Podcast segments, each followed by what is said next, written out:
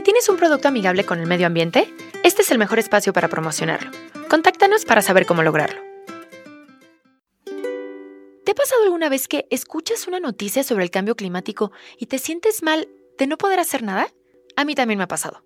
Fue por eso que nació Biodegradable, un podcast para conocer lo que sí podemos hacer y lo que está en nuestras manos.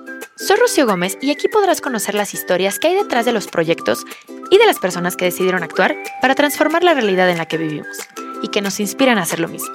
Bienvenidos al programa. Antes de hablarles de economía circular y por qué estamos tratando de transitar hacia ella, creo que es importante que tengamos muy claro por qué llegamos a este punto con la economía lineal. Porque les estoy comentando que ese sistema es un sistema desperdiciador de recursos que además son liberados al ambiente como contaminantes que están trastornando todo, la calidad del aire, la calidad del agua, la calidad de los suelos, y que están haciendo desaparecer la biodiversidad a una velocidad nunca antes vista. ¿Han escuchado alguna vez qué es economía circular? El día de hoy vamos a platicar de este tema con la doctora Cristina Cortinas. Cristina es bióloga, doctora en ciencias, autora del libro Cáncer, Herencia y Ambiente del Fondo de Cultura Económica y de seis libros publicados por la Cámara de Diputados para sustentar la Ley General para la Prevención y Gestión Integral de los Residuos. También fue subdirectora de Impacto del Ambiente en la Salud y directora de Salud Ambiental, trabajó en la Semarnat, preside la Red Queretana de Manejo de Residuos y la Fundación Cristina Cortinas. En este episodio, además de platicar de economía circular, vamos a hablar de la responsabilidad extendida del productor, de la capa de ozono, los límites planetarios, la economía circular comunitaria y cómo, si no hay justicia social, no hay economía circular. Los dejamos con el episodio. Cristina, bienvenida, ¿cómo estás? Muy contenta de estar con ustedes y gracias por la oportunidad de poderme dirigir a las personas que escuchan tu podcast. Muchísimas gracias. Hay muchas, muchísimas cosas de las que podríamos platicar. Yo creo que una temporada de podcast nos la podríamos aventar platicando de todo lo que has hecho, pero quisiera que habláramos de un tema en particular que está teniendo mucho, mucha fuerza, mucho poder y que me encantaría que tú nos contaras sobre él, que es la economía circular. Cuéntanos qué es economía circular y por qué se llega a esta necesidad de implementarla en el mundo. Eso implica que primero les hable de en qué consiste la economía lineal, que es un sistema económico en el cual nos encontramos ahora mismo, a partir del cual extraemos recursos de la naturaleza para transformarlos en bienes de consumo, que más tardamos en comprarlos, que terminamos desechándolos, considerándolos como basura, o sea, como algo inservible, y llevándolos a sitios que les llamamos de disposición final, pero que en el fondo son pasivos ambientales a partir de los cuales se emiten contaminantes al aire, se descargan al agua, contaminan los suelos. De manera entonces que antes de hablar de economía circular y por qué estamos tratando de transitar hacia ella, creo que es importante que tengamos muy claro por qué llegamos a este punto con la economía lineal.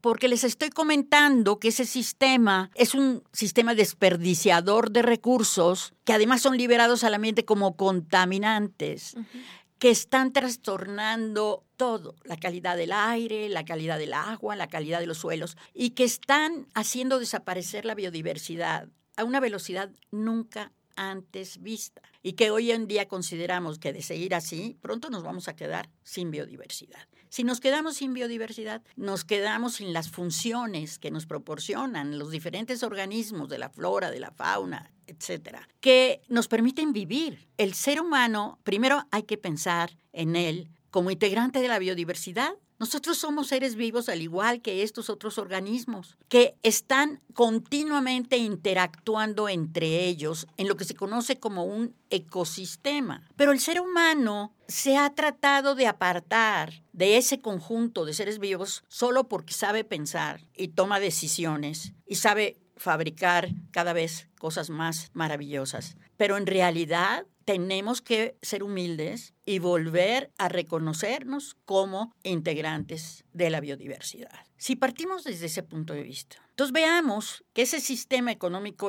lineal altamente desperdiciador de recursos, además ha sido intensamente injusto, porque se ha visto acompañado del crecimiento de la pobreza, del hambre, del empleo informal, de la pérdida de empleos, de una gran desigualdad. De manera entonces que si no tenemos claro que la forma en que se ha llevado a cabo la producción de bienes y su consumo que nos ha causado tantos daños y que ha puesto a la humanidad al borde de la extinción. Si no nos damos cuenta de eso, entonces yo diría que da lo mismo que queramos transitar a la economía circular, no nos va a servir de nada, porque vamos a recurrir en las conductas negativas que nos llevaron a donde estamos. Entonces, por eso yo digo que cualquier gobierno, cualquier sector empresarial, académico, social, antes de hablar de economía circular, tiene que hablar de nuestro compromiso, de nuestra responsabilidad con la humanidad y con los ecosistemas. Y tiene que tener claro cómo le vamos a hacer para contender con los fenómenos ambientales que han sido ocasionados por esa forma irresponsable de producir y consumir. Hay grupos de investigación que han desarrollado un modelo para que podamos evaluar dónde estamos en cuanto a las amenazas globales, al que le llaman los límites planetarios, y donde hay alrededor de seis a nueve variables que toman en consideración para ver qué tanto hemos trascendido las fronteras de seguridad respecto a esos parámetros. Y en cuántos casos esa, digamos, superación de esos límites está llegando a niveles de amenaza y probablemente de irreversibilidad. Entre esos fenómenos, digamos el que está más en rojo es la pérdida de biodiversidad. Podemos llegar a un punto de no retorno. Si no fuera porque la investigación científica nos ha llevado a niveles de conocimiento de lo que conocemos hoy como el genoma, o sea, como el conjunto de unidades de información hereditaria, tanto de los seres humanos como de los diferentes integrantes de la biodiversidad, hoy nos podría permitir reconstituir una especie desaparecida, a condición de que tengamos acceso a sus genes. Pero no se trata de eso. ¿Cuánto tiempo llevó en darse la biodiversidad y en que se poblara el planeta y en que se crearan esos equilibrios entre las especies? Entonces, digamos, entre esos límites planetarios que ya no podemos seguir adelante avanzando, en este caso en la pérdida de biodiversidad, está ese. Pero otro de ellos es el cambio climático. Y si ustedes en cualquier momento oyen a través de los medios hablar del tema del cambio climático, ¿qué les van a decir? Todo el mundo está alarmado. ¿Por qué? Nos habíamos fijado dos grados como el máximo de incremento de la temperatura global que podríamos resistir sin estar sufriendo de manera devastadora las consecuencias del cambio climático. De hecho, se propuso que nos pusiéramos mejor como meta 1.5 grados cuando se hacen los estudios diferenciados por regiones del mundo, nos muestran las cifras. Hay regiones que ya transgredieron los dos grados. Y no se ve forma, a pesar de todo lo que hemos hecho, incluyendo el Acuerdo de París de 2015, de que estemos logrando es frenar esa generación de gases con efecto invernadero.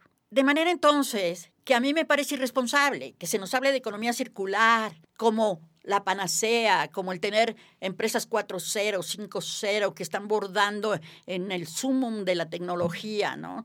Si no se nos habla de eso, de que cualquier cosa que hagamos, tenemos que hacerlo de manera responsable y haciendo lo que se llama un análisis de ciclo de vida de todos los productos que fabriquemos, de todos los procesos productivos que desarrollemos, de todas las prácticas de consumo que tengamos, de todos los sistemas de movilización a los que echemos mano, porque ellos van a ser generadores de gases con efecto invernadero. Ellos van a contribuir a la elevación de la temperatura global.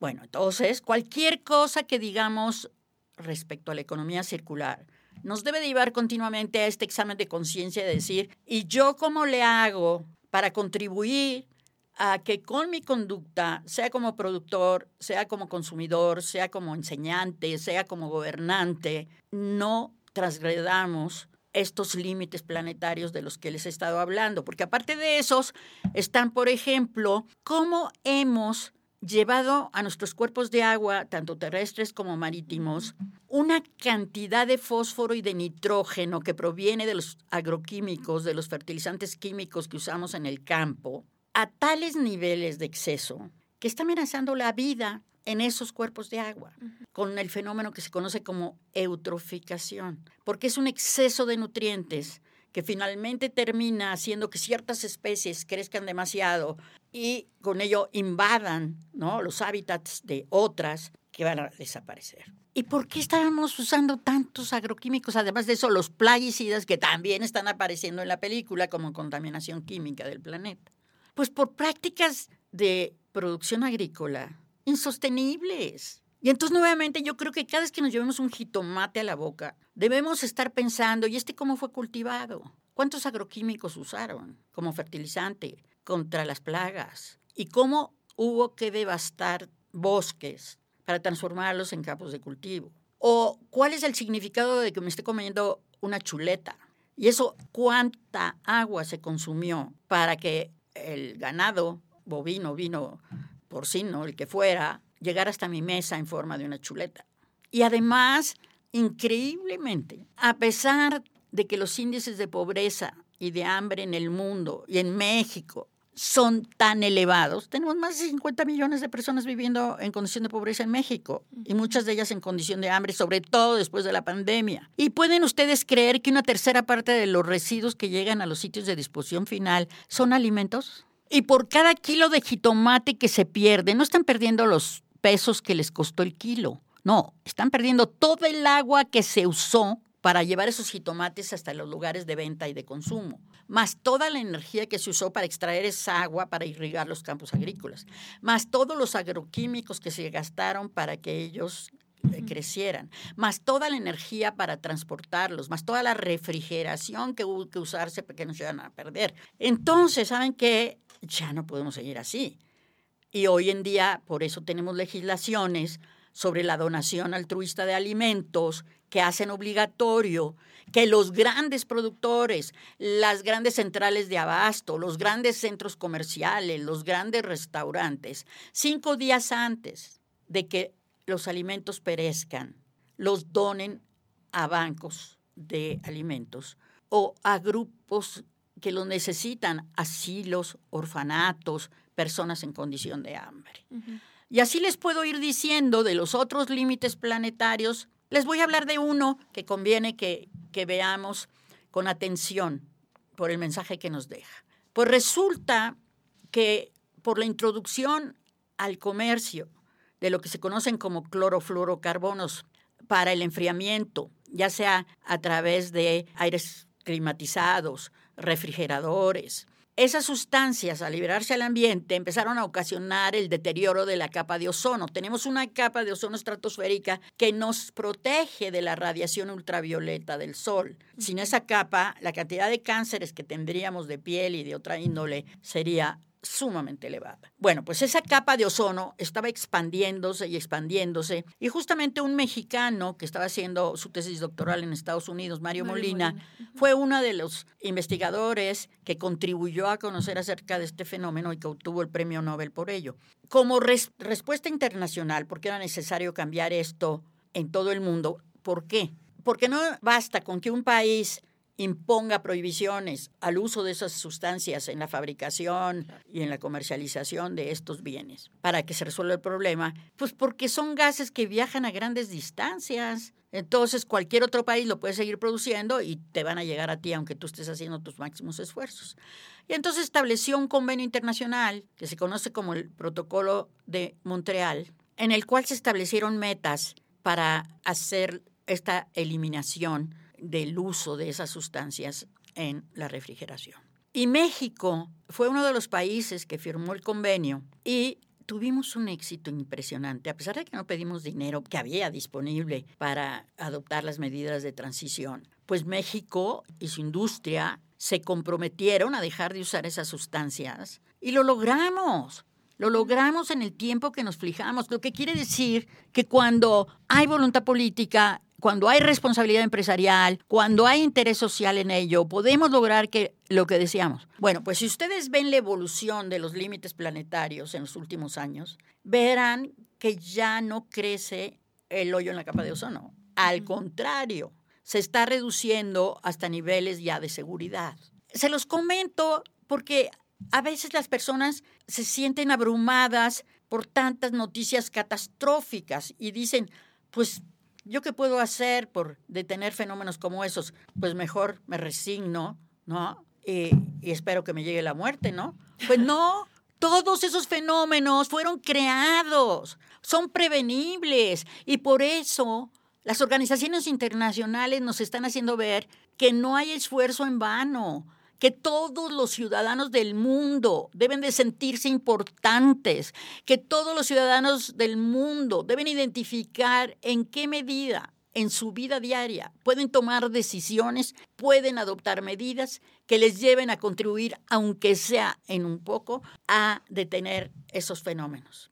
Y les estoy mostrando un caso que ha sido tangible el cambio que hemos tenido. Y eso nos deja otra lección. Hay que medir. Si no se mide, ¿cómo vamos a estar seguros de que vamos en el sentido correcto, a la velocidad correcta, con el gasto de recursos apropiado para hacerlo y con los resultados que estábamos esperando?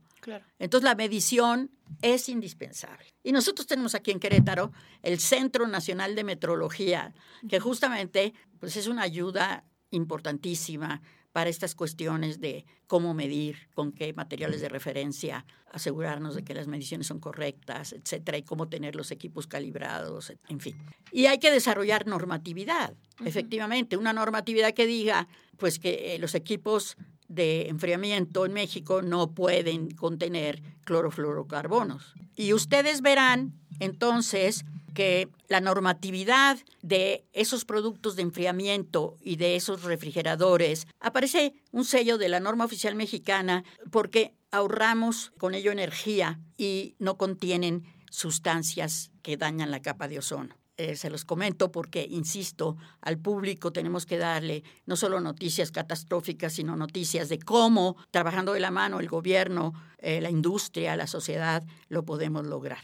Ahorita que, lo mencionas, Cristina, el, trabajar unidos, lo decías hace unos días en, el curso de Economía Circular Comunitaria que impartiste aquí en Querétaro, que todos, en cuestión de residuos, todos somos generadores y todos debemos de vernos como tal, todos debemos de vernos como, como ese generador y no aventar la bolita, ¿no? Sino que todos tomar la parte de responsabilidad que nos toca. Gobierno la suya, empresas la suya y el consumidor la suya. En esta parte de, por ejemplo, la Ley General de Prevención, porque es mucho más importante prevenir, ¿no? Es mucho más importante aplicar medidas preventivas que y adelantarse a que el daño se haga, ¿no? Cuando están creando estas leyes, Cristina, me da curiosidad, ¿cuáles son los obstáculos a los que se enfrentan? Cuando tú trabajaste en, Semarnat y en secretarías que uno ve como, eh, o en la televisión, o ve los sellos, o ve en internet, pero realmente no sabe cómo se trabaja, ¿cuáles son los obstáculos que tú decías? Es que esto fue bien difícil poder hacer, poder cambiar de mentalidad o poder trabajar por aquí. ¿Cuáles nos podrías contar en cualquiera de las áreas en las que has trabajado?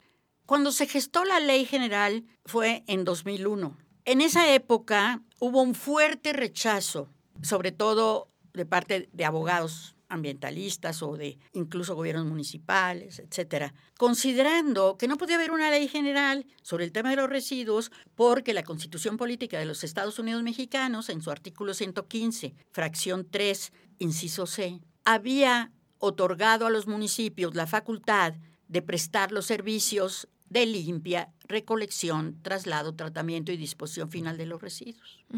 Entonces, cuando me invitaron a trabajar con los legisladores para preparar la iniciativa de ley al respecto, bueno, para empezar, como yo era académica, profesora e investigadora universitaria por más de 20 años, utilicé el método científico para preparar esa iniciativa de ley y además todo lo que está contenido en esa ley quedó plasmado en seis libros que fueron publicados por la Cámara de Diputados y que hoy en día están disponibles en mi página, que es www.cristinacortinas.org. ¿Por qué hice eso? Porque la ciudadanía tiene derecho a saber cómo se generan las leyes, por qué son de esa manera y no de otra. En ese momento, estamos hablando de 2001, México había ingresado a la Organización para la Cooperación y el Desarrollo Económico, la OCDE, que le llamaban el Club de los Países Ricos, en 1994 a la par que habíamos firmado el Tratado de Libre Comercio con Estados Unidos y Canadá, que abría nuestras fronteras a los productos comerciales en una de las regiones comerciales más grandes del mundo. Eran momentos históricos muy importantes. Y en esa organización, la OCDE, de la cual formaban parte también Estados Unidos y Canadá, justamente venía gestándose la economía circular. ¿Por qué? Porque se empezaron a hacer análisis del comportamiento de la curva de crecimiento de la generación de los residuos sólidos municipales, que son los residuos del consumo. y se veía que después de 15 años de regulación del reciclaje en los países miembros de la OCDE, no se había logrado detener ese crecimiento, seguía inexorablemente creciendo. Pero no solo eso, crecía a la par que crecía la curva del Producto Interno Bruto, que lo que expresa es la capacidad de producción, pero también a la par crecía la curva de capacidad de gasto de la población, que lo que refleja es el consumo. Conclusión, generación de residuos es el resultado de, de las prácticas de producción y de consumo. Entonces la OCDE inició una actividad de investigación, de trabajo colectivo para desarrollar un modelo de prevención estratégica de los residuos que se anticipara la generación, que buscara cómo evitar que se generaran y cómo aprovecharlos como materiales que pueden eh, mantenerse en la arena económica para seguir fabricando nuevos bienes de consumo.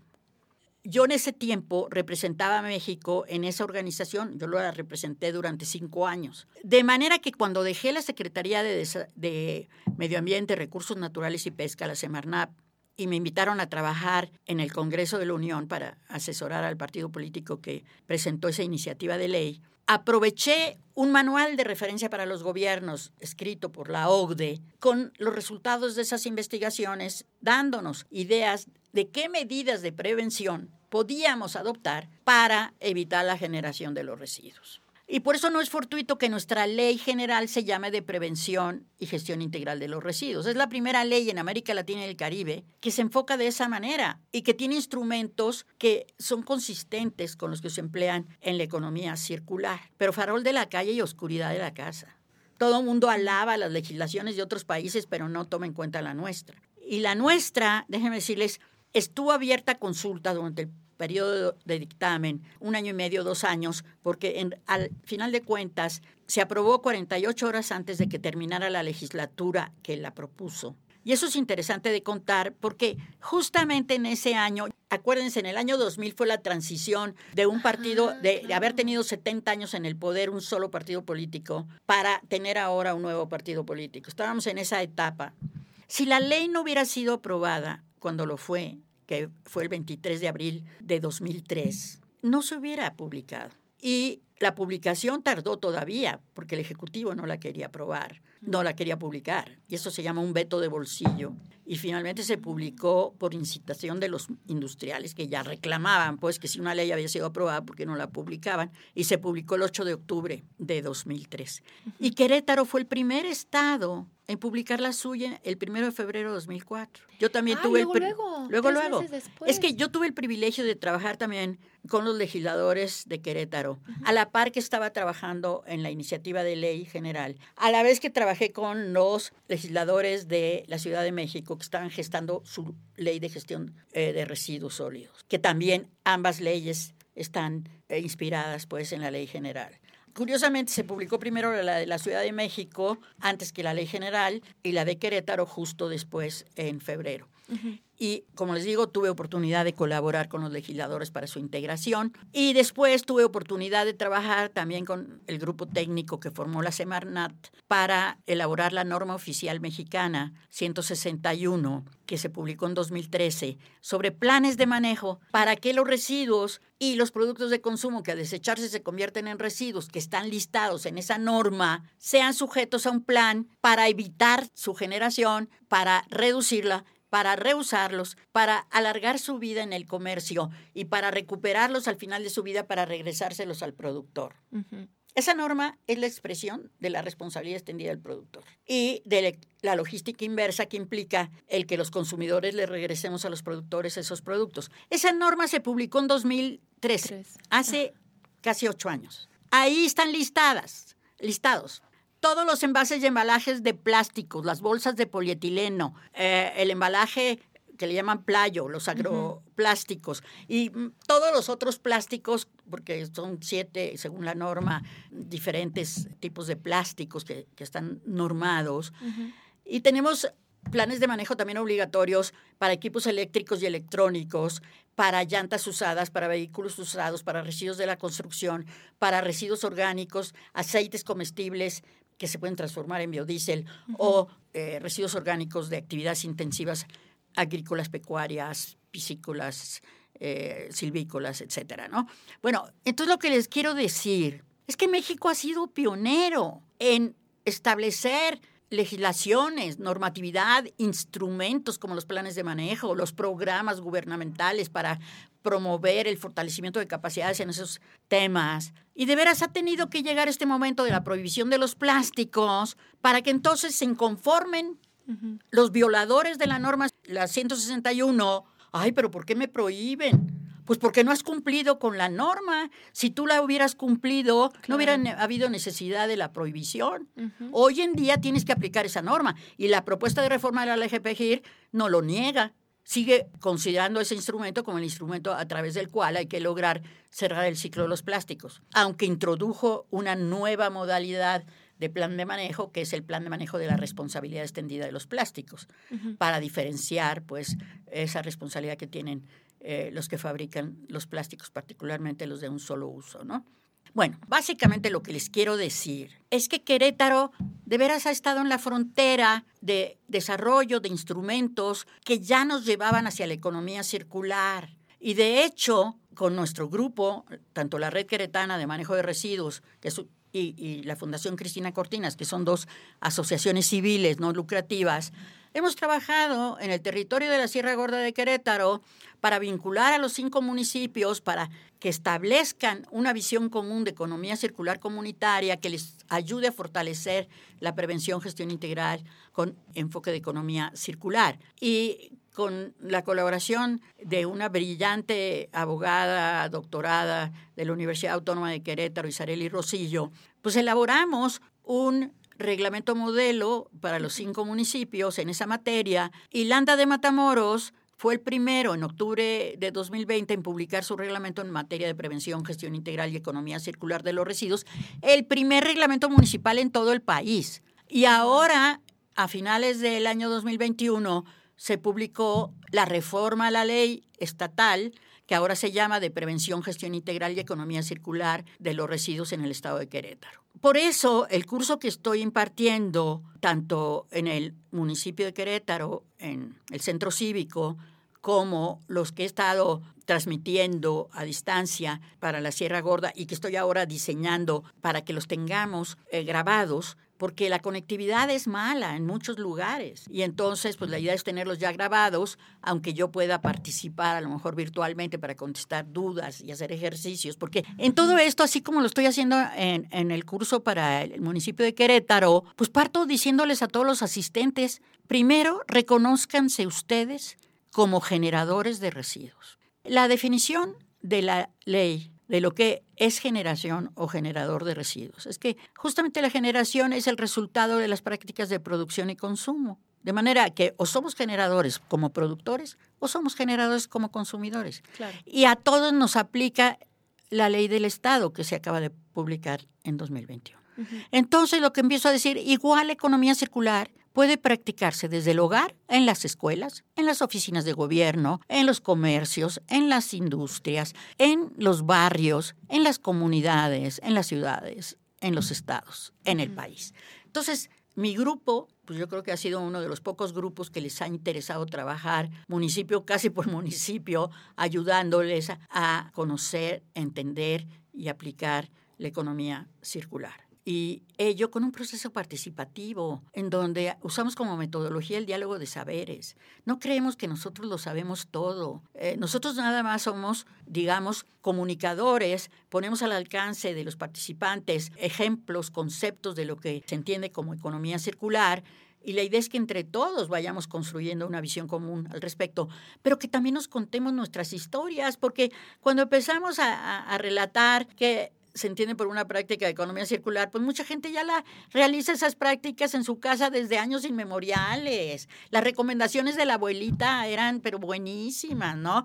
Díganme quién no que pertenezca a una familia de eh, escasos recursos o de mediana clase no ha vivido la experiencia como la mía, que fui la cuarta de seis hijos, en donde casi no estrené nunca vestido, porque toda la ropa de mi hermana me la daban a mí hasta que se acababa, y lo mismo mis hermanos varones, se pasaban la ropa unos a otros y la terminábamos convirtiendo en sacudidores. O sea, eso es economía circular, por favor. Y ahora se presume de la economía circular como si fuera algo extraordinario. No, lo que se hizo fue reunir justamente experiencias de múltiples escuelas de pensamiento que florecieron, sobre todo a partir de la década, qué sé yo, de, de a mediados del siglo pasado, en un conjunto, ¿no? Y por supuesto lo novedoso es esta cuestión de introducir el diseño ecológico de los productos. Oigan, teníamos que llegar a esto para que se introdujera ese diseño. ¿Por qué se introdujo? Pues porque yo lo que cuento es que yo creo que el primer Ford T que se fabricó fue hecho para durar toda la vida, hasta que los fabricantes se dieron cuenta, es que si duran toda la vida, entonces ¿qué vamos a vender? Y entonces empezaron los productores a introducir fallas en sus productos para que se rompieran más pronto, se descompusieran, se deterioraran, qué sé yo, ¿no? A eso le llaman la obsolescencia programada, ¿no? Y entonces hoy cuentan, y si se meten a Google podrán ver la foto de un foco que sigue prendido en una estación de bomberos en Cleveland, creo, en Estados Unidos, que tiene 100 años prendido. ¿Qué quiere decir? Pues que los focos estaban hechos para durar. Bueno, ahora ya tenemos los focos LED que deben de durar mucho, pero antes el intermedio fue focos a base de mercurio que no duraban mucho y que introducían mercurio, que es una sustancia tóxica, persistente, bioacumulable y volátil, pues que ha hecho mucho daño. Bueno, entonces básicamente lo que les quiero decir es que hay que contarnos historias, hay que hacerlas públicas. Por eso hay que trabajar a nivel de las comunidades. Ahora se están tratando de crear mecanismos para que existan lo que se llama ciudades de 15 minutos, como la ciudad de París, como la ciudad de Ámsterdam. ¿Qué quiere decir esto de la ciudad en 15 minutos? Pues que podamos ir a cualquier lugar que necesitemos ir, que a la escuela, que a la iglesia, que al trabajo, que al mercado, en no más de 15 minutos. Y que si es posible vayamos por nuestro propio pie o en bicicleta o por un medio que sea menos contaminante y que genere menos emisiones de gases con efecto invernadero. Para eso justamente hay que promover la economía circular comunitaria a nivel de barrio y a nivel de colonias y a nivel de municipios. Eso es a lo que me dedico yo. Y hemos empezado en la Sierra Gorda, en el barrio El Trapiche, en la delegación La Purísima, en Arroyo Seco, y ahora se están eligiendo unos barrios en Landa de Matamoros, y ahora aquí en el curso de Querétaro. Yo les he pedido que para la próxima clase lleguen ya pensando en qué barrio, si es el suyo, quisieran iniciar con este proyecto de comunidades circulares, ¿no? Pero para lo cual hay que conocer a su comunidad y bueno, les hice un cuestionario digital para aplicarlo en todos los cursos en los que estoy participando en varios estados, para que sepamos dónde estamos antes de iniciar el curso. ¿Qué tanto sabemos de lo que se entiende como economía circular? Hay más de 200 definiciones de la economía circular. Y hoy justamente lo que se está buscando es la homologación de conceptos jurídicos, de procedimientos, etcétera, entre estados, porque si cada quien se lanza con su propia terminología y disposiciones, le vamos a crear muchos problemas a los sujetos regulados, tanto a nosotros los generadores como a los productores, ¿no? Entonces, aquí la invitación, lo que sí les puedo decir es que sí se puede incidir políticamente, no importa que uno no sea abogado, no importa que uno no sea diputado, no importa que uno no trabaje en el gobierno, yo soy la muestra de ello. Soy bióloga, soy mujer, voy a cumplir 84 años, estoy jubilada y no dejo un solo de mi vida de leer, de aprender y de compartir el conocimiento. Yo estoy mandando casi todas las noches correos a todo el directorio que tengo de correos electrónicos. Llevo dos páginas electrónicas en las cuales pongo a disposición gratuitamente de quien le interese todo lo que escribo. En lo que escribo no estoy diciendo mi verdad, estoy compartiendo lo que yo aprendo y pongo las citas bibliográficas de dónde obtuve el conocimiento para que la gente lo pueda, digamos, adquirir directamente, ¿no?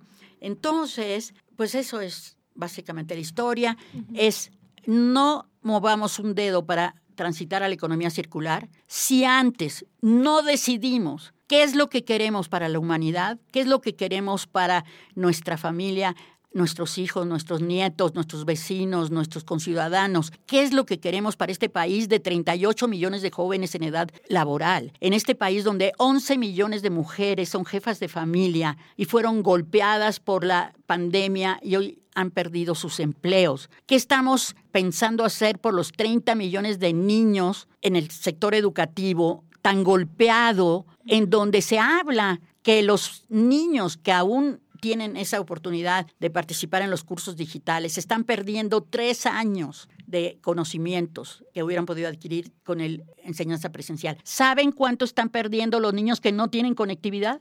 Los niños que no tienen los desayunos gratuitos para poder pensar, porque pensar significa gastar proteínas que vienen con la alimentación. Entonces, la verdad, yo por eso no duermo, porque yo sí estoy pensando durante todo el tiempo qué puedo hacer desde mi área de confort para contribuir, aunque sea un poco, a aliviar esos problemas fundamentales. Y como soy profesora investigadora de carrera, díganme si no me interesa la ciencia y la tecnología. Tanto mi esposo como yo hemos sido investigadores científicos y tecnológicos de toda la vida. Hemos participado, qué sé yo, en muchos grupos de trabajo con centros de investigación de todo el país. Claro que nos interesa, pero no sin pensar en que lo que hagamos tiene que beneficiar a la gente. Para mí, la economía circular comunitaria tiene como eje central la salud y seguridad y bienestar de las personas y la conservación de los recursos naturales. Y después de ello viene elevar la productividad del sector empresarial, pero bajo valores éticos. Claro. No nada más para que se enriquezcan. No estoy en contra de que hagan negocios, pero tiene que ser negocios justos, en donde los trabajadores que participen en esas actividades tengan un trabajo digno y bien remunerado. Tenemos una ley desde 2012 de economía social y solidaria que todos deberíamos leer. Y ahí dan a conocer cómo está conformado el sector social de la economía. Y yo creo que no me estar pensando en las empresas 4.0, 5.0 y no en las em, empresas del sector social de la economía que reúnen millones de personas que trabajan en ellas o millones de familias de esas personas. Entonces, la verdad, para mí si no hay justicia social, no hay economía circular. Sí, bien dicen que no se puede hablar de justicia climática si no hay justicia social primero, ¿no? Cristina, para ir terminando ahorita lo que mencionabas de, la información, toda la información que tú has hecho a lo largo de, de, toda tu vida, la compartes. Toda la tienes ahí en la Fundación Cristina Cortina, la tienes en tus libros, la tienes en las publicaciones, la tienes en los artículos. Si alguien está interesado en el tema y quiere saber cómo se hace un plan de manejo de residuos para, digo al aire, hoteles, ahí lo vas a encontrar. ¿Cómo se hace para oficinas? Ahí lo vas a encontrar. Bueno, pero yo vivo en Zacatecas, hay información. Yo vivo en Quintana Roo, hay información. Cuando empecé a investigar sobre el plan de, gestión de residuos, siempre me salía el mismo nombre, el mismo nombre y decía Cristina Cortinas, Cristina Cortinas. Y cuando empecé a investigar de ti, no, no podía creerlo que estabas en Querétaro y que estabas aquí, ¿no? Entonces, es increíble que tengamos a una persona como tú a cargo de, estar dando consultorías ambientales, de estar ayudando como asesora para gobiernos, para empresas, para escuelas, para niños, para, ¿no? O sea, no, no se trata solamente de un sector, esto, esto es de todos, porque todos comemos, porque todos tomamos agua, porque todos respiramos el mismo aire. Y lo decías ahorita con el tema de la capa de ozono, ¿no? No se trata de que uno, dos, tres o diez países se pongan las pilas, ¿no? No se trata de que el sector nórdico de Noruega, Finlandia, Suecia se pongan las pilas en estos temas de, de, gestión de residuos o de calentamiento global y todo, porque hay un mundo gigante que, y también hay otros países que ni siquiera tienen los recursos para poder migrar a unas tecnologías más limpias, ¿no? Entonces hay que, como decías, ¿no? hay que ir a voltear a ver a esos sectores vulnerables que primero deben de comer y después vamos a poderles hablar de lo que queramos, pero si ese niño no han ni desayunado, entonces ¿cómo les queremos educar a esa, a esa población, ¿no? Eh, ya por último, Quisiera que nos contaras rapidísimo esta parte de el reciclaje, que de repente se confunde cuando la economía circular justamente trata de que no haya residuos que se tengan que reciclar, que todo siga en un mismo círculo y que el no se vea como la solución a todo de, bueno, lo llevas a reciclar. No, no, no, no, no. Desde un inicio ese producto no se debe, no se debe de reciclar y aparte los porcentajes de reciclaje están minúsculos, ¿no? Entonces, si nos pudieras contar esto de, de la confusión que hay con el reciclaje.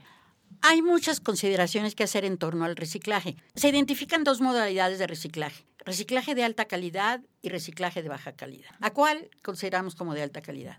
Bueno, recuerden ustedes que tenemos una definición de residuo en nuestra legislación que dice que es todo material o producto cuyo propietario o poseedor desecha, pero que es susceptible de valorización. ¿Qué significa eso? Y por eso son eh, es el hecho de que en mis cursos empiezo diciendo todos generamos residuos. Somos los primeros propietarios o poseedores. Primera, que no estamos hablando de basura. Estamos hablando de materiales o productos, son recursos. Eso es para empezar. Bueno, pues nuestra ley es una ley de prevención y gestión integral de residuos. Pero por esta cuestión histórica que relaté, que la ley se aprobó 48 horas antes de terminar la legislatura, con una fuerte oposición de que hubiera una ley general de residuos. La fase de prevención, que es la clave para evitar o reducir la generación de residuos, no se desarrolló en términos normativos. Eso es lo que estoy buscando en esta fase en que se busca reformar la ley. Pero como los legisladores están metidos en querer ayudar a los productores de plástico, violadores de normas, para todavía facilitarles más la tarea, esta parte tan fundamental para el país, que es donde nos crearía empleos y donde tendríamos que eliminar las barreras o brechas que se oponen a su desarrollo, no la están cubriendo. Afortunadamente los legisladores en Querétaro me invitaron a última hora, justo antes de que fuera el foro o el Parlamento abierto para presentar la iniciativa de ley para que yo la comentara, y tres días antes, pues de que cuando ocurrió esa invitación, me puse a revisar artículo por artículo y a enviarles aceleradamente mis propuestas de, oigan, por favor, no se les puede pasar definir prevención. No se les puede pasar definir la fase previa al momento que un material o producto se convierte en residuo. Porque saben, esa transición solo ocurre cuando el propietario tiene la intención de desechar. Es la intención de desechar lo que establece la diferencia entre un material y producto y un residuo. ¿Y de quién es la responsabilidad? De nosotros los generadores. Por eso me la paso dando cursos y explicándonos a todos, no desechemos los materiales y productos como residuos. Entonces, ¿qué vamos a hacer con ellos? Miren, hoy ocurre la donación. Ah, a ti no te sirve, pero hay tanta gente necesitada, pues dónalo. Ah, a lo mejor tampoco, no, no vas a perder. Pues intercámbialo, haz trueque en tu condominio, en tu edificio, en tu barrio, pon un anuncio, usa una aplicación que diga, tengo un horno de microondas que ya no quiero, pero a ver por qué me lo cambian. Organicemos una feria, ¿no? De trueque, en donde la gente llegue con lo que ya no quiere y lo intercambiemos. Ah, pues si no, hay que venderlo usado. Los famosos en inglés outlets han florecido, tiendas de segunda mano, ¿no? Ah, que no queremos eso. Bueno, vamos a, a repararlos. Eso es un oficio, ese es un empleo. Vamos a renovarlos, a modernizarlos. Vamos a desensamblarlos y a remanufacturar nuevos equipos. Y por último, vamos a reciclar. Reciclaje de alta calidad, porque no están mezclados con nada. Llegan limpios, llegan en una cantidad suficiente para ser atractivo el reciclaje. Y entonces ese material secundario se lo envías directo al productor. No entra a la corriente de residuos. Eso es prevención. Eso es lo que tenemos que hacer todos los que generamos residuos. Y a eso me voy a dedicar a recorrer las calles de este estado, pues, a ver si la gente me escucha. Y creamos encadenamientos productivos. Porque les digo, ¿por qué no en una colonia el fabricante de muebles se pone de acuerdo con el que los vende en la colonia y se pone de acuerdo con quien repara muebles, con quien renueva muebles, con quien los puede desensamblar para volverlos a, a remanufacturar o quien los puede reciclar y regresárselos de nuevo al productor? Y entonces es un encadenamiento productivo que fortalece los negocios en toda la zona. Entonces, por eso los cuestionarios que estoy haciendo son para saber, a ver qué pasa en tu barrio. Dime cuántos reparadores de zapatos hay, cuántos reparadores de ropa, cuántos reparadores de hornos microondas, de estufas. Sí, necesitamos eso, ver las cosas no como basura, verlo como productos que son recursos. Exactamente. Nada más para terminar y pasar a una parte de preguntitas. Estas son 10 preguntitas personales. Para cerrar, tengo un amigo que tiene un libro que se llama La basura no existe y justamente habla de esto, ¿no? Ahorita nos decías el, tema de la generación de residuos orgánicos. A ver, una, valorizar ese recurso, ese, ese alimento hasta las últimas, últimas, últimas, lo, lo decías ahorita, ¿no? A, fundaciones, asociaciones, asilos, orfanatos. Hay, hay tanta necesidad en este país y hay tanto alimento. Entonces, en vez de que acabe en un vertedero asilo abierto, ahí ya, ya se nos fue el 50% de esa bolsa. Y después el vidrio, 100% se recicla. Y después el aluminio. Y después, después. Entonces realmente es que no existe, la basura no existe, ¿no? Y ahorita lo, lo decías, el tema de la disposición final, no existe una, una disposición final porque es una disposición inicial. A la hora de que llegan esos residuos, o sea, llámese relleno sanitario, vertedero a cielo abierto o como se llame, ahí empieza un cúmulo de, de, problemas, ¿no? Que nos van a contaminar nuestros suelos, nuestro aire, nuestra tierra, nuestro todo, ¿no? Entonces hay que bajarla a este consumismo extremo que tenemos, que no se vea el mayor aumento de riquezas con mayor compro, mayor consumo, porque entonces nunca vamos a acabar. ¿No? Este consumismo extremo es lo que nos está llevando a que ahora estemos como locos volteando la economía circular porque ya esta economía lineal nos llevó a pues a lo que estamos viendo hoy, ¿no?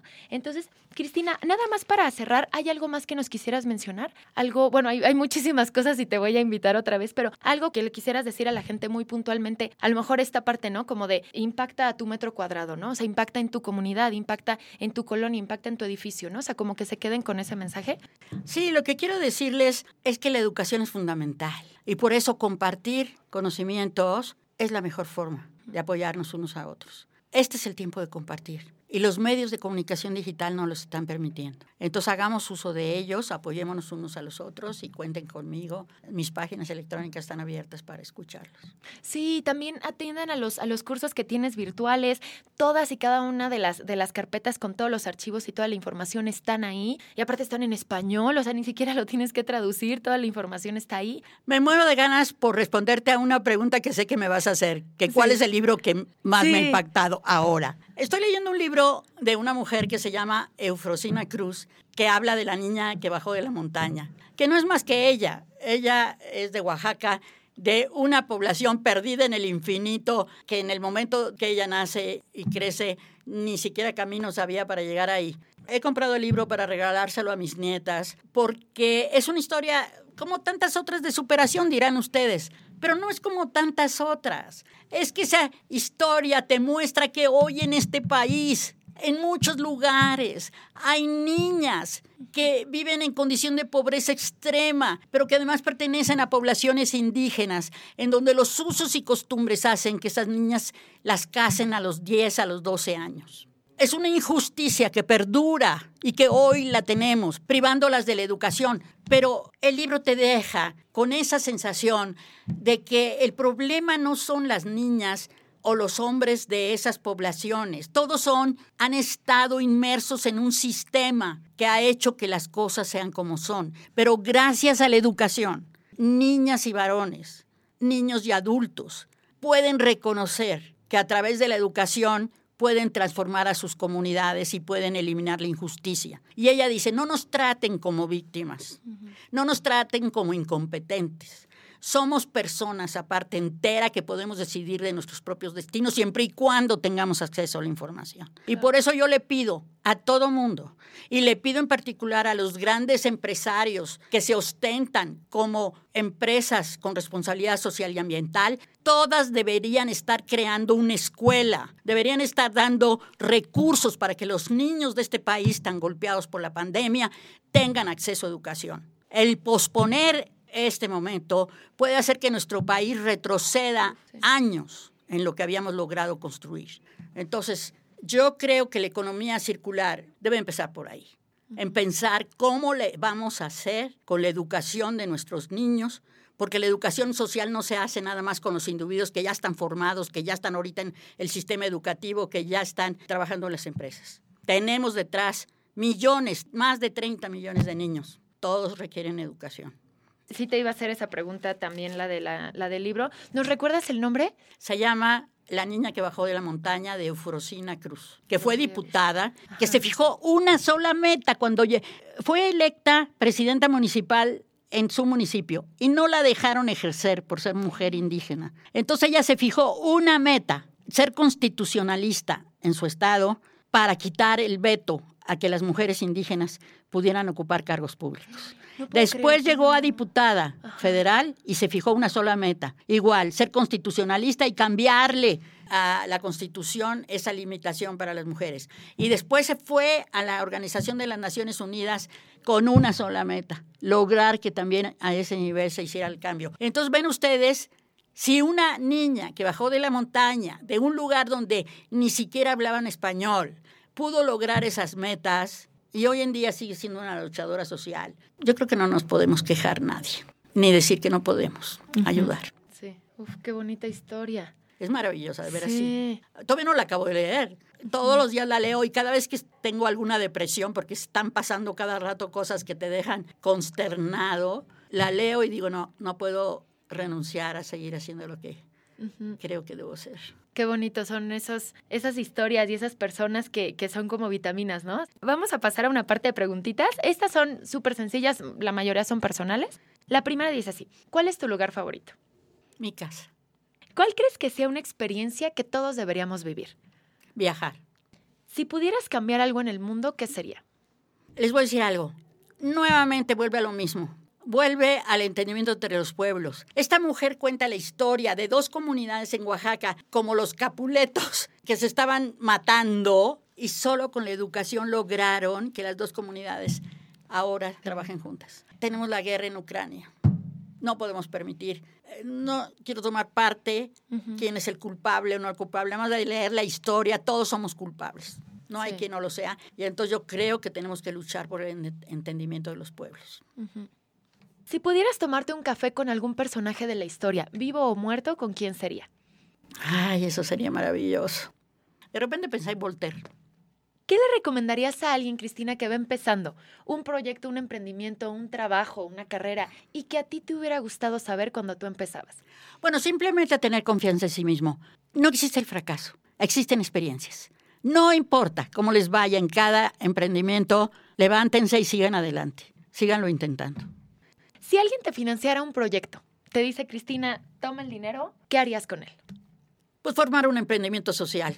Sí me gustaría formar una cooperativa con un grupo con el cual pudiera hacer algo creativo y disruptivo en una comunidad. Muy bien. ¿Algún consejo o alguna recomendación que nos hagas? Alguien que está escuchando y que de repente se siente abrumado, lo que decíamos hace ratito con tantas noticias y el cambio climático, el calentamiento, el derretimiento, y uno se siente minúsculo y pequeñito y no sabe por dónde empezar o no sabe qué acciones implementar en su día a día, ¿qué le dirías? Mira, empieza por aquí.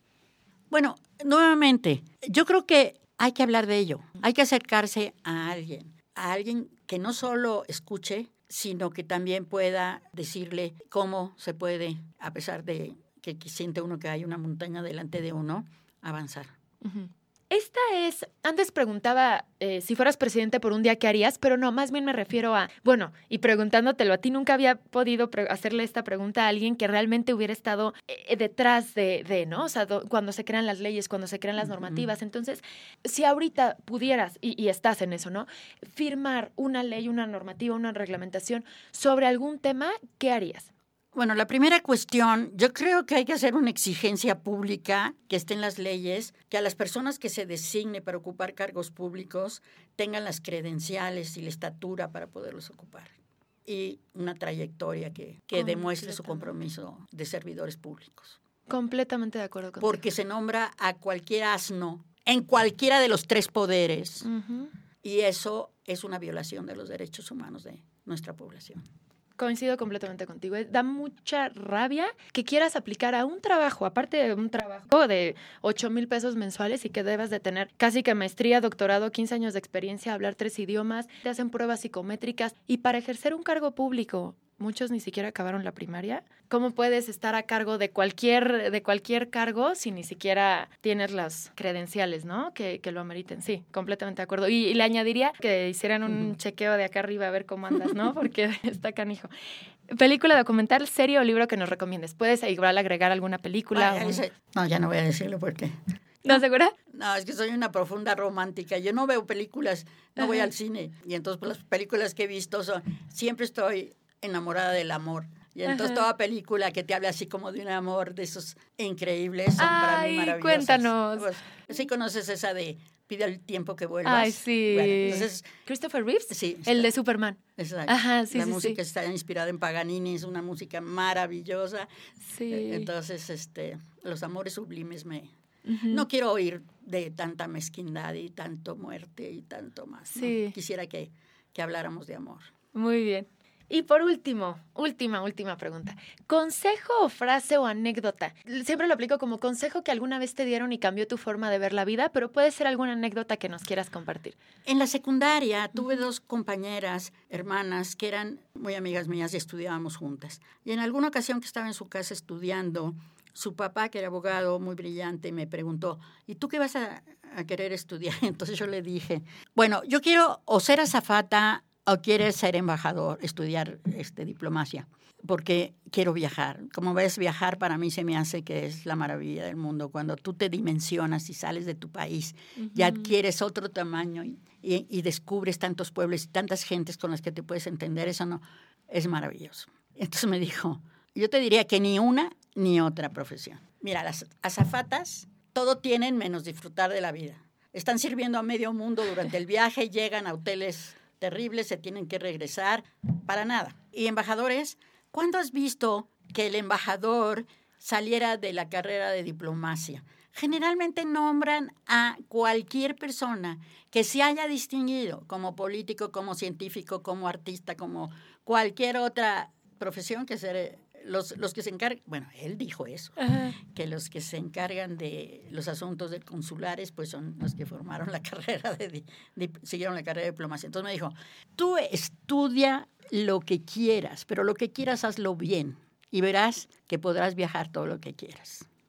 Bueno, ese fue el lema de mi vida. Yo he viajado ya para cuando estaba Tenía 30 años, había viajado, viajado más de 50 países, el 98% de las veces con gastos pagados, porque me invitaban pues a hablar de algún tema o colaborar en un grupo de trabajo en Naciones Unidas o lo que fuera.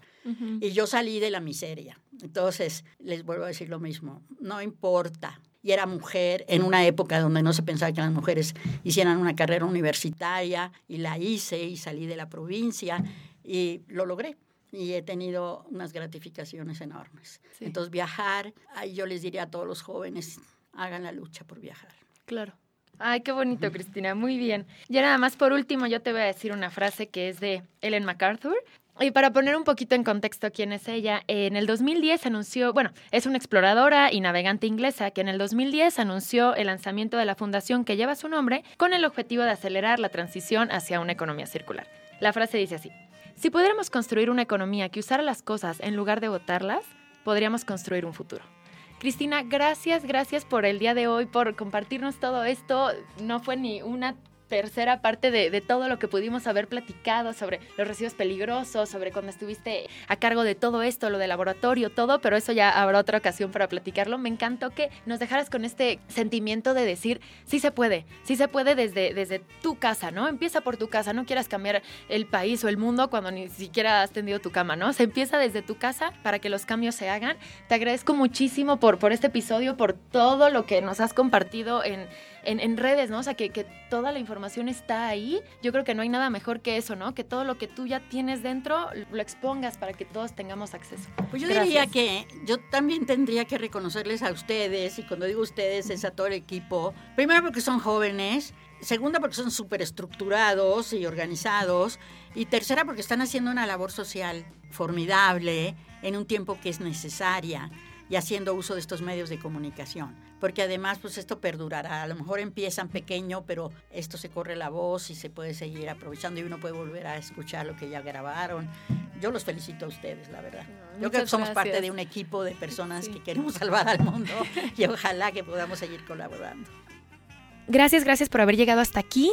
Si quieren saber más sobre todo el trabajo que ha hecho la doctora Cristina Cortinas, les recomendamos visitar su fundación como Fundación Cristina Cortinas. Van a encontrar muchísima información referente a economía circular, gestión de residuos, reglamentos, muchísimas cosas más. Y también pueden ver videos de la doctora que ha impartido cursos, webinars, conferencias en distintas partes de la República, en YouTube. Y también pueden ser parte de todos los cursos que transmite. Vamos a estar también compartiendo información sobre la doctora. Vamos a avisarles cuándo va a ser el siguiente curso para que puedan asistir, ya sea de forma o virtual. Que tengan muy bonito día.